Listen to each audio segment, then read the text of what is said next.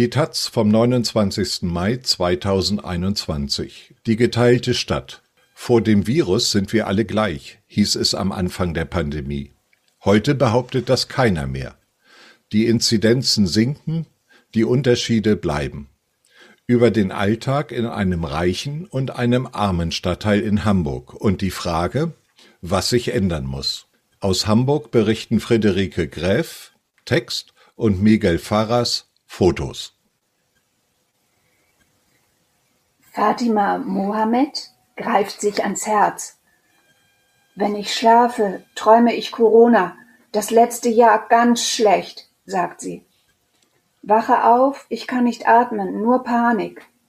Sie sitzt mit ihrer Tochter Jasmin auf den Stufen zu ihrer neuen Wohnung.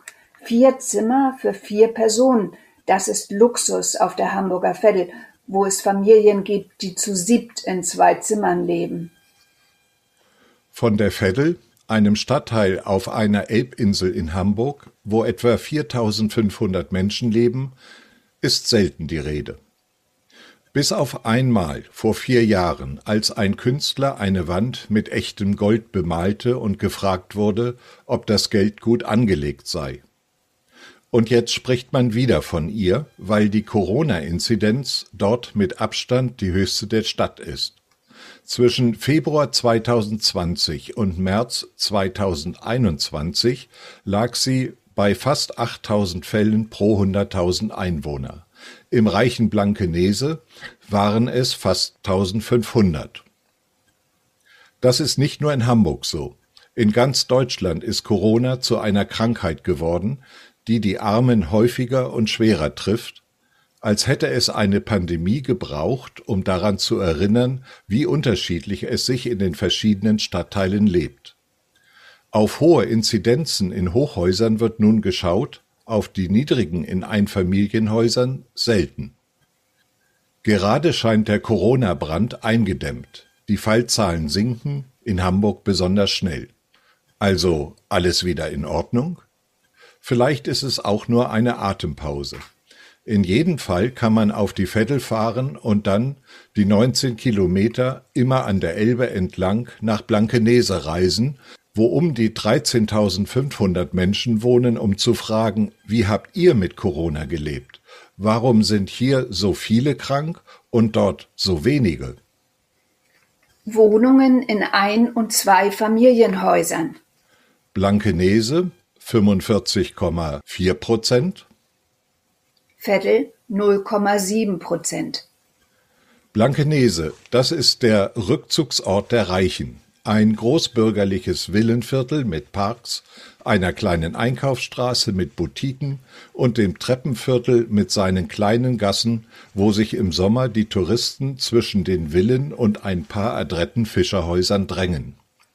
Die Veddel das ist ein alter Arbeiterstadtteil mit dunkelroten Backsteinbauten aus den Zwanzigern, die wirken, als habe ein Riese sehr eng Bauklötze zusammengelegt. Dort leben Menschen aus 60 Nationen zwischen Elbe, Autobahn und Eisenbahnstrecke, direkt neben einer großen Kupferhütte. Es ist ein Dorf, heißt es immer, aber das Idyll muss man erst mal suchen. Lange von der Stadt vergessen, das schreibt selbst das Hamburger Stadtmarketing über die Veddel, als sei es ein vernachlässigtes Kind. Private Pkw je 1000 EinwohnerInnen Blankenese 487 Veddel 178 Der Mann von Fatima Mohammed hat früher Brot ausgeliefert. Als Corona kam, ging er in Kurzarbeit, dann hat man ihn gekündigt. Sie arbeitet stundenweise als Betreuerin in der Schule. Aber wenn ihre eigenen Kinder, der achtjährige Sohn und die elfjährige Tochter, wegen des Wechselunterrichts zu Hause sind, bleibt sie bei ihnen. Dann gibt es kein Geld. Es ist ein bisschen schwer, sagt Fatima. Dann korrigiert sie sich. Ganz schwer. Ihr Mann bekommt 600 bis 700 Euro sie 300 bis 400 Euro. Damit kommen sie mit dem Kindergeld auf knapp 1600 Euro. Derzeit zahlen sie 650 Euro Miete. Sie sorgt sich um den Sohn, der Diabetes hat, sorgt sich um die Tochter, deren Mathe-Nachhilfe nicht kommt, weil sie Angst vor Ansteckung hat. Fatima Mohammed versteht das, sie hat ja selber Angst. Aber sie muss die sechste Klasse gut schaffen, wenn weiter ins Gymnasium, sagt die Mutter. Ich möchte Ärztin werden oder Apothekerin oder Journalistin, sagt die Tochter, die im benachbarten Wilhelmsburg aufs Gymnasium geht. Das sind ehrgeizige Pläne auf der Veddel. Fünf Prozent der SchülerInnen auf der Stadtteilschule schaffen die mittlere Reife oder eine gute Ausbildung, erzählt eine Lehrerin, die auf der Veddel unterrichtet. Das ist die Sahneschicht. Es sei wie eine Spirale, sagt sie. Wenn die Eltern einen kleinen Schritt vorangemacht haben, dann machen die Kinder die nächsten. Die allerwenigsten schaffen es aus eigener Kraft.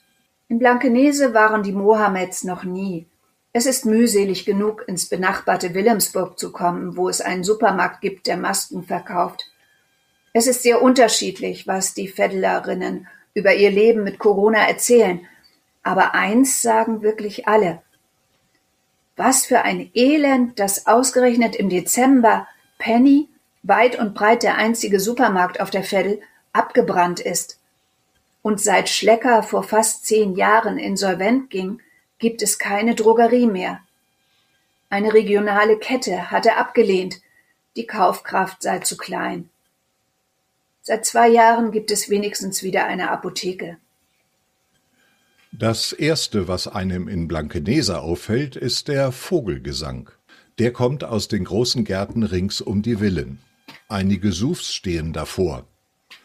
Herumprotzen ist in Blankenese verpönt, wird die Stadtteilmanagerin später sagen. Ein Junge in kurzen Hosen mit Hockeyschläger radelt vorbei.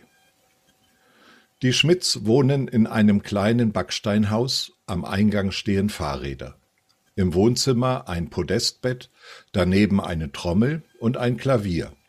Es riecht ein wenig nach Räucherstäbchen. Ole Schmidt und seine Frau haben zwei Kinder. Er arbeitet in einem Außenhandelsunternehmen, sie ist Yogalehrerin, aber gerade in Elternzeit. Ihre Einkommensverhältnisse sind alles andere als typisch für Blankenese. Mit seinem Gehalt und dem Kindergeld kommen sie auf 3100 Euro. Sie selbst finden, dass sie gut damit auskommen. Das funktioniert, weil sie in einer Foodsaver-Gruppe mitmachen, die Oma die Kinderschuhe spendiert und sie ansonsten vor allem Secondhand kaufen. Wie er sein Leben in Blankenese einordnet? Wenn man sich mit dem Rest der Welt vergleicht, ist es absoluter Luxus. Eine sichere Gegend, die Luft ist wunderschön, sagt Ole Schmidt. Typisch blankenesisch ist, dass beide hier aufgewachsen und als junge Eltern zurückgekommen sind. Typisch ist, dass sie viel Platz haben, mit ihrer 100 Quadratmeter Wohnung allerdings weniger als die knapp 60 Quadratmeter, die man durchschnittlich pro Person in Blankenese zur Verfügung hat. Typisch ist, dass sie einen hohen Bildungsabschluss haben. Typisch ist, dass sie einen Garten haben, in dem die Kinder während des Lockdowns mit anderen spielen konnten. Die Schmidts sind vorsichtig. Als ein Kollege von Ole positiv auf Corona getestet wurde, blieb die Familie eine Woche zu Hause, obwohl Oles Test negativ war. Er arbeitet halb im Homeoffice, halb in der Firma. Die 14 Kilometer dorthin fährt er mit dem Rad. Über das Corona-Jahr hinweg war immer mal jemand in der Familie erkältet. Dann haben er oder seine Frau einen Großeinkauf gemacht und alle blieben eine Woche daheim. Hartz-IV-EmpfängerInnen. Blankenese 1,5 Prozent. Veddel 23,7 Prozent. In Blankenese ist Corona weitestgehend abstrakt, auf der Veddel dagegen ist Corona sehr konkret. Viele Kinder sehen sehr schwere Verläufe bei Eltern und Großeltern, sagt eine Lehrerin, die dort unterrichtet. Nachdem auf der Grund- und Stadtteilschule im letzten November 100 Schülerinnen und Lehrkräfte positiv getestet worden waren, schloss man die ganze Schule. In Blankenese gab es nur einzelne Klassen, die in Quarantäne mussten. weil das Hin und Her mit der Kita anstrengend war, mal geschlossen, mal geöffnet, haben die Schmidts den älteren Sohn aus der Betreuung genommen. Wir haben mit den Nachbarn eine eigene Kohorte gebildet, sagt Ole Schmidt. Natürlich sei es sonderbar, die anderen jetzt zu fragen, alles gut? Und zu meinen, zeigt niemand Symptome? Die Kinder kommen ins Wohnzimmer, der Große klettert aufs Podestbett. Wir wollten doch noch lesen, sagt die Mutter und sammelt ihn ein. Was Ole Schmidt zur Vettel einfällt, er hat Freunde dort gehabt, ein bisschen alternativ, die eine Partyreihe gemacht haben. Und die Clubs dort hat er in guter Erinnerung. Zu Beginn der Pandemie schien es, als mache Corona alle gleich. Doch die soziale Blindheit des Virus stellte sich rasch als Irrtum heraus. Erst schlug das Pendel in Richtung der sozial Bessergestellten aus, um sich dann auf die Seite der Ärmeren zu richten. In der ersten Welle waren vor allem Menschen aus weniger deprivierten Regionen Deutschlands, so nennt es das Robert Koch Institut, betroffen, weil sie mehr reisten, etwa in den Skiurlaub oder Berufspendler waren. In der zweiten Welle hat sich das Verhältnis umgedreht. Das hatten Studien schon prognostiziert. Das Kompetenznetz Public Health Covid-19 veröffentlichte im Mai 2020 ein Papier, in dem es drei Gründe für das höhere Risiko der Armen nennt. Sie sind dem Virus stärker ausgesetzt, weil sie seltener zu Hause arbeiten können öfter beengt leben und den öffentlichen Nahverkehr nutzen. Sie sind gesundheitlich anfälliger, weil sie häufiger Vorerkrankungen haben und sie sind medizinisch schlechter versorgt. Die Autorinnen der Studie haben empfohlen, dies beim Umgang mit Corona zu berücksichtigen. Passiert ist das lange nicht. Die soziale Dimension von Gesundheit ist auch in normalen Zeiten unterbelichtet, sagt Nico Dragano, der an der Uni Düsseldorf zu gesundheitlichen Ungleichheiten forscht. Wenn man Gesundheit als etwas sozial Bestimmtes versteht, kommt man auf grundsätzliche Fragen. Wohnverhältnisse, Arbeitsverhältnisse. Kein Wunder, dass sich niemand danach drängt, derart dicke Bretter anzubohren. Auf der Veddel gibt es seit 2018 ein Kollektiv, das das ändern will, die Poliklinik. Als sie begann, konnte sie einem wie ein UFO erscheinen. 25 Leute verschiedenster Fachrichtungen, von Medizin über Sozialarbeit bis zu Psychologie, die dorthin gegangen sind, wo der Bedarf hoch und der Verdienst mäßig ist. Dabei stünde es ihnen frei, das zu tun, was die meisten Ärztinnen in Hamburg tun, sich dort niederzulassen, wo es viele Privatpatientinnen und weniger chronisch Kranke gibt. Hamburg gilt für die Kassenärztliche Vereinigung als ein Gebiet. Es gibt keine Quote für einzelne Stadtteile. Folglich regelt der Markt, welcher Arzt sich wo niederlässt. Niedergelassene Ärztinnen Blankenese hundertdrei Veddel drei Als die Poniklinik auf die Veddel kam, gab es nur noch eine praktizierende Ärztin dort. Wir fragen nach gesundheitlicher Chancengleichheit, steht auf der Internetseite der Poliklinik, und das ist untertrieben, denn sie fordert sie ein. Sie betreibt inzwischen drei Arztsitze, damit versorgt durchschnittlich ein Arzt auf der Veddel 1492 Menschen. In Blankenese ist die Quote 1 zu 604 und da sind die 82 Fachärztinnen, die es dort auch noch gibt, gar nicht berücksichtigt. Die Leute von der Poliklinik haben eine Vettel Hotline organisiert für solidarische Einkaufshilfe, aber auch für Ansprache und Kochhilfe. Solidarisch, das ist das Wort, das immer wieder auftaucht, es wirkt wie eine Mischung aus Beschwörung und Beschreibung. Aber Solidarität erfordert Sichtbarkeit. Um genauer herauszufinden, was die VeddlerInnen zurzeit brauchen, hat die Poliklinik 500 Fragebögen in die Briefkästen gesteckt, aber es sind nur 60 ausgefüllt zurückgekommen. Nach draußen zu können wäre hilfreich, so der Tenor der Antworten. Die Poliklinik hat deshalb zusammen mit der Kirche ein Gartenbauprojekt organisiert. Emine Ack arbeitet ehrenamtlich im Café Nova der Immanuelkirche. Zuletzt hat sie Bastelpakete für Kinder organisiert. Wir treffen uns im Gemeindesaal. Ack hat ihre Freundin Fatma Yaman mitgebracht. Beide haben drei Kinder, beide arbeiten im Gesundheitsbereich, beide haben drei Jobs, beide waren mehrmals in Corona-Quarantäne. Die Quarantäne war kein Problem, das sagen beide. Ack hat zwei Söhne, 26 und 12 Jahre alt. Der Große studiert internationales Management und schläft im Wohnzimmer.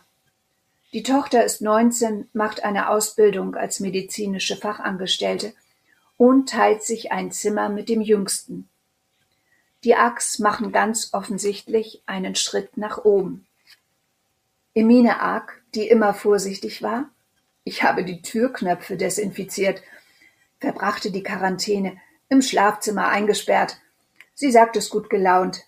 Wenn sie zur Toilette musste, rief sie mit dem Handy an, damit der Rest der Familie ihr nicht begegnete. Sie arbeitet in einer Dementen-WG, deshalb testet sie sich regelmäßig und merkte so auch, dass sie sich infiziert hatte. Ich habe mich körperlich wohlgefühlt, sagt sie, und es war auch mal gut, zehn Tage im Bett zu sein mit dem Laptop und nichts zu tun.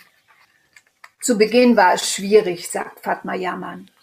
Die Kinder wollten raus, aber nach ein paar Tagen haben sie sich gewöhnt. Der zehnjährige Sohn vermisst das Fußballspielen. Und doch, bei uns ist es nicht spannend, sagen alle beide. Wir sind aktiv, haben drei Kinder und drei Jobs, es ist wie im Bilderbuch. Es seien immer wieder Sie, die gefragt würden, wenn Fedler für die Anfragen der Presse gesucht werden. Aber eigentlich müsste man mit anderen Familien sprechen, sagen Ark und jammern. Solchen, denen es wirklich schlecht geht. Aber die werden nicht mit Ihnen sprechen. Warum nicht? Weil sie nichts davon haben.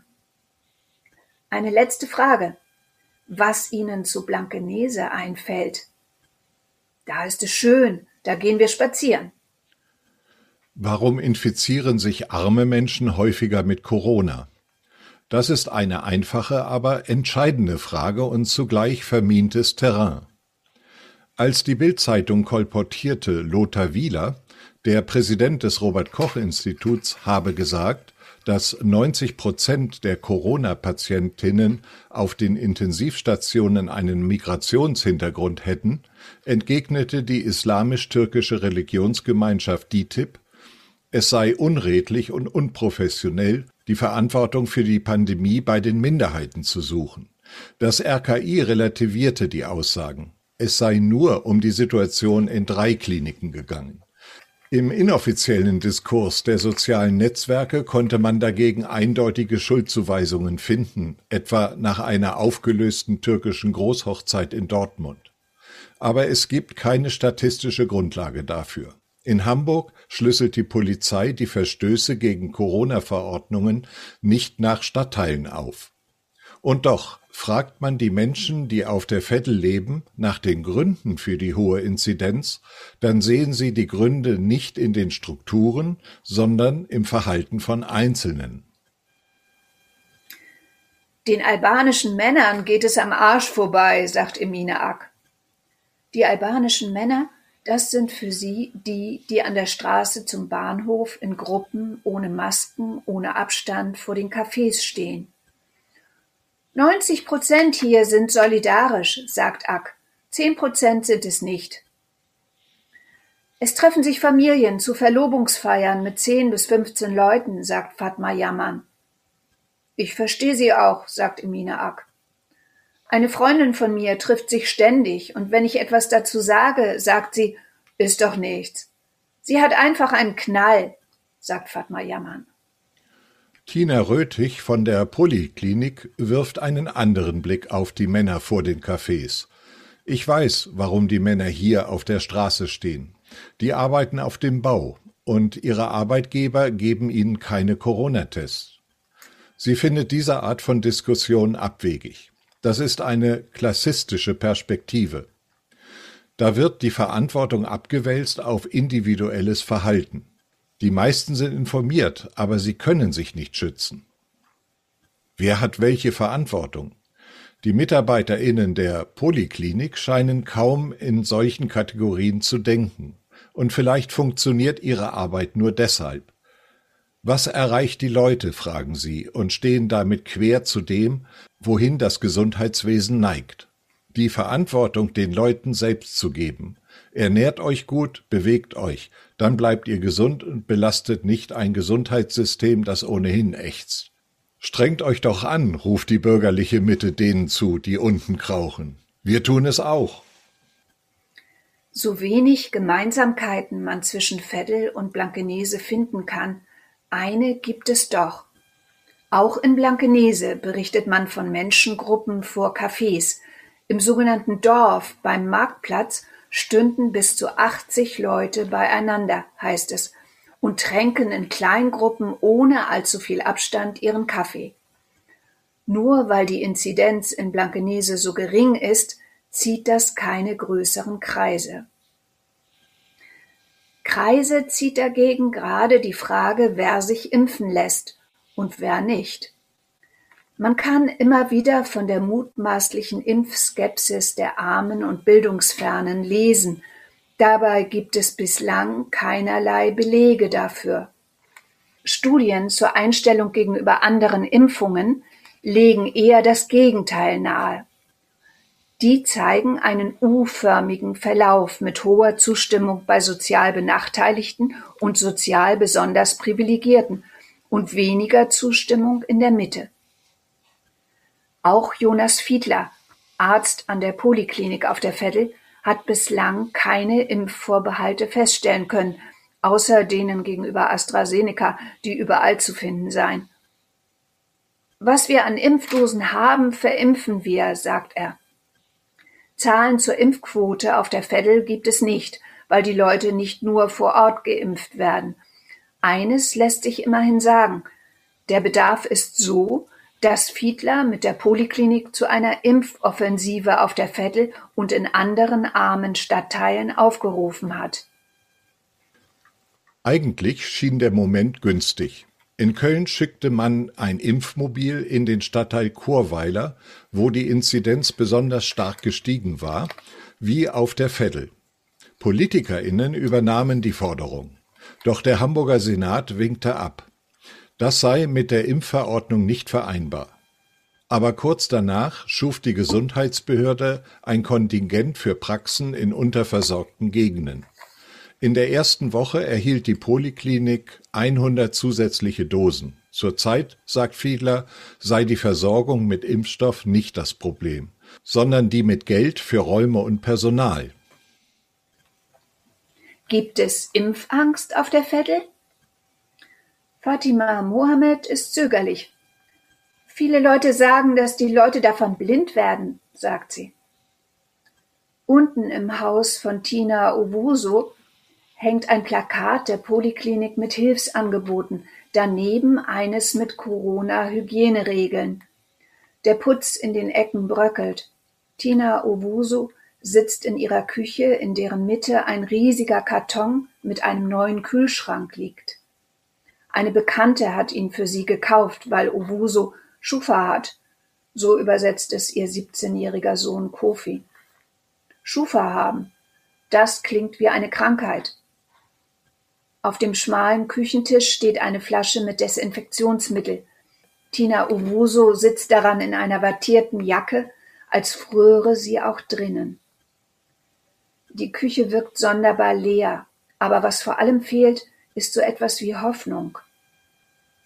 Tina Owusu glaubt nicht, dass die Impfung wirklich gegen Corona hilft und sie fürchtet die Nebenwirkungen. Sie fürchtet sich davor, etwas anzufassen. Viel Angst, sagt sie. Ihren Putzjob hat sie noch vor der ersten Welle verloren, weil sie wegen ihrer Rückenschmerzen zu viele Krankheitstage hatte. Eine Zeit lang war es gut gegangen, Da hat sie vor allem Toiletten gesäubert und Müll rausgebracht, aber vom Putzen bekommt sie Schmerzen. Sie würde gern verpacken, sagt ihr Sohn, aber es ist wegen Corona schwer, Arbeit zu finden. Er selbst macht gerade ein Praktikum an einer Tankstelle, weil er Einzelhandelskaufmann werden will. Da ich sozusagen jung bin, kann mir nichts passieren, sagt er zu Corona. Sozusagen, das sagt er häufig, als sei den Dingen nicht wirklich zu trauen. Tina Owuso macht gerade einen Deutschkurs, aber oft ist sie krankgeschrieben oder müde. Alles so viel Denken, sagt sie. Sie ist sozusagen überfordert, übersetzt ihr Sohn. Wenn sie arbeitet, tut sie etwas. Arbeit ist gut, weil sie da Geld verdient.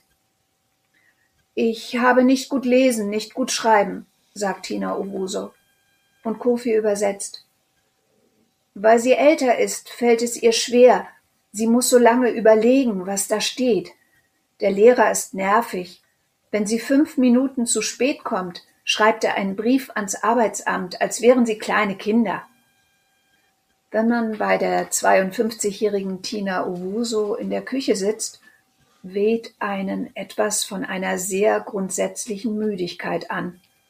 Einer Müdigkeit, die von einem Leben rührt, in dem die ganze Kraft sich darin verbraucht, einen prekären Alltag am Laufen zu halten. Kofi, der Sohn, wird unruhig ob man ihn noch brauche als Übersetzer? Denn er muss los, um bei der Bank etwas abzubezahlen. Auf dem Rückweg sehe ich ihn an der Bushaltestelle. Die S-Bahn verspätet sich, weil ein Zug auf der Strecke liegen geblieben ist. Zwei Leute nehmen ein Taxi, die anderen warten im Regen. Als der bereits volle Bus kommt, quetschen sich noch ein paar hinein. Von Abstand keine Spur. Druck. Vielleicht ist das der geeignete Begriff, wenn man über Corona nachdenkt und wie es sich damit lebt. Welchen Druck man erfährt und welche Ventile man dafür hat. Die Eltern geben den Druck, den wir Lehrer ihnen machen, an die Kinder weiter, sagt die Lehrerin von der Felle. Corona bedeutet hier die verschärfte Fortsetzung eines Alltags mit Schreien, mit Händen, die gelegentlich ausrutschen. Sie erzählt von einem Schüler, dessen Eltern arbeitslos waren. Man stand um 13 Uhr auf, Abendbrot gab es um 23 Uhr. Die Stimmung war in der Familie nahezu depressiv. Da ist es total unrealistisch, dass das Kind um 8 Uhr zur Zoom-Konferenz aufsteht. Die Lehrerin hat im Unterricht mit den Schülerinnen viel über Helfen und Spenden gesprochen. Und eines wurde sehr klar.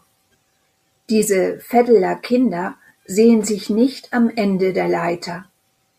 Und sie haben genügend Reserven, um Anteil am Unglück anderer zu nehmen. Die armen Kinder in Afrika, sagen sie. Die armen Tiere. Und der Druck in Blankenese, wo man annehmen muss, dass die Ventile zahlreich sind? Ein paar Eltern fühlten sich gestresst durch die Doppelbelastung Beruf und Homeschooling, sagt eine Lehrerin, die dort unterrichtet. Aber es klingt durch, dass sie den Stress für überschaubar hält. Was ich gut finde, sagt die Lehrerin, wie wenig die Kinder versäumt haben. In Blankenese sind die Schulkinder nicht verloren gegangen. Der Druck nimmt dort einen anderen Verlauf. Er kommt von den Eltern selbst. Wie sich die Leute hier zerfleischen, sagt Sabine Juchheim, die Quartiersmanagerin von Blankenese. Die Eltern bekleiden sehr gute Positionen und es herrscht große Angst, auf der Leiter abzusteigen. Bemerkenswert, dass selbst in Blankenese, wo das Durchschnittseinkommen bei 117.139 Euro liegt, auf der Vettel sind es 15.831 Euro, die Unsicherheit mit am Tisch sitzt. Aber noch etwas ist der Quartiersmanagerin aufgefallen, wie belebt der Blankeneser Markt seit Corona-Zeiten wieder ist.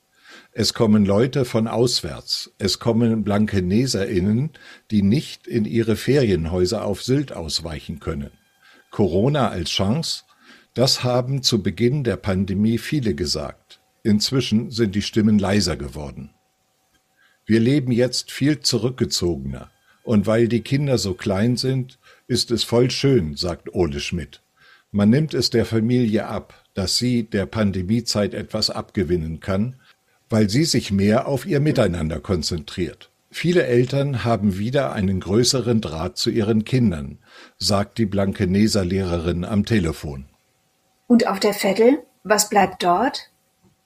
Für einige das Wissen, dass im Notfall die Familie hilft, dass Nachbarn einkaufen, Bekannte Kredite geben. Die Menschen auf der Vettel und die in Blankenese begegnen sich kaum. Die Inzidenz auf der Vettel ist explodiert, während die in Blankenese sank. Das trägt kaum dazu bei, sich als Teile, die füreinander Sorge tragen müssen, damit das Ganze funktioniert, zu begreifen. Es sei denn, man erkennt ganz pragmatisch, dass sich die Frage, ob die BlankeneserInnen wieder nach Sylt reisen können, auch auf der Veddel entscheidet. Erkennt, dass unsere Gesellschaft so verzahnt ist, dass es nicht ausreicht, wenn es nur einem Teil gut geht.